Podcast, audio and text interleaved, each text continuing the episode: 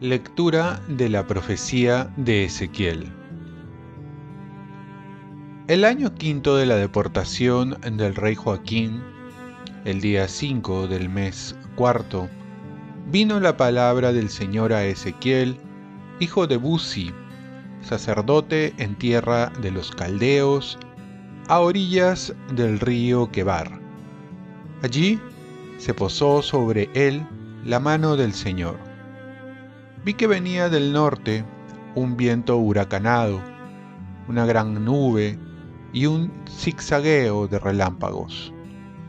Nube rodeada de resplandor y entre el relampagueo como el brillo del metal pulido. Y en medio de estos aparecía la figura de cuatro seres vivientes. Tenían forma humana y oí el rumor de sus alas como estruendo de aguas caudalosas, como la voz del Todopoderoso cuando caminaban, griterío de multitudes, como estruendo de tropas cuando se detenían, abatían las alas. También se oyó un estruendo sobre la plataforma que estaba encima de sus cabezas. Cuando se detenían, replegaban las alas y por encima de la plataforma que estaba sobre sus cabezas había una especie de zafiro en forma de trono. Sobre esta especie de trono sobresalía una figura que parecía un hombre. Y vi un brillo como de metal brillante, algo así como fuego lo enmarcaba, de lo que parecía su cintura para arriba y de lo que parecía su cintura para abajo, vi algo así como fuego. Estaba rodeado de resplandor. El resplandor que lo rodeaba era como el arco que aparece en las nubes cuando llueve. Era la apariencia visible de la gloria del Señor. Al contemplarla, caí rostro en tierra. Palabra de Dios. Salmo responsorial. Llenos están el cielo y la tierra de tu gloria. Alaben al Señor en el cielo, alaben al Señor en lo alto, alábenlo todos sus ángeles, alábenlo todos sus ejércitos. Llenos están el cielo y la tierra de tu gloria reyes y pueblos del orbe, príncipes y jefes del mundo, los jóvenes y también las doncellas, los viejos junto con los niños. Llenos están el cielo y la tierra de tu gloria. Alaben el nombre del Señor, el único nombre sublime, su majestad sobre el cielo y la tierra llenos están el cielo y la tierra de tu gloria.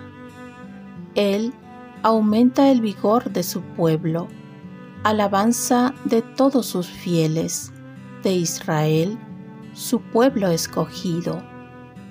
Llenos están el cielo y la tierra de tu gloria.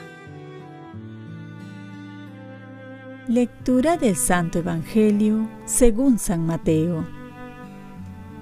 En aquel tiempo, mientras Jesús y los discípulos recorrían juntos Galilea, les dijo Jesús, El Hijo del Hombre va a ser entregado en manos de los hombres, lo matarán, pero al tercer día resucitará. Y ellos se entristecieron mucho. Cuando llegaron a Cafarnaúm, los que cobraban el impuesto de las dos dracmas se acercaron a Pedro y le preguntaron, ¿Su maestro no paga el impuesto de las dos dracmas? Pedro contestó, sí.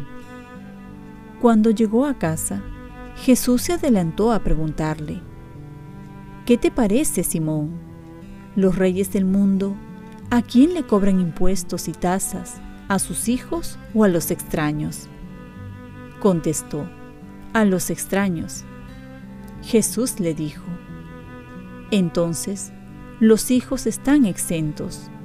Sin embargo, para no escandalizarlos, ve al lago, echa el anzuelo, coge el primer pez que pique, ábrele la boca y encontrarás una moneda de plata.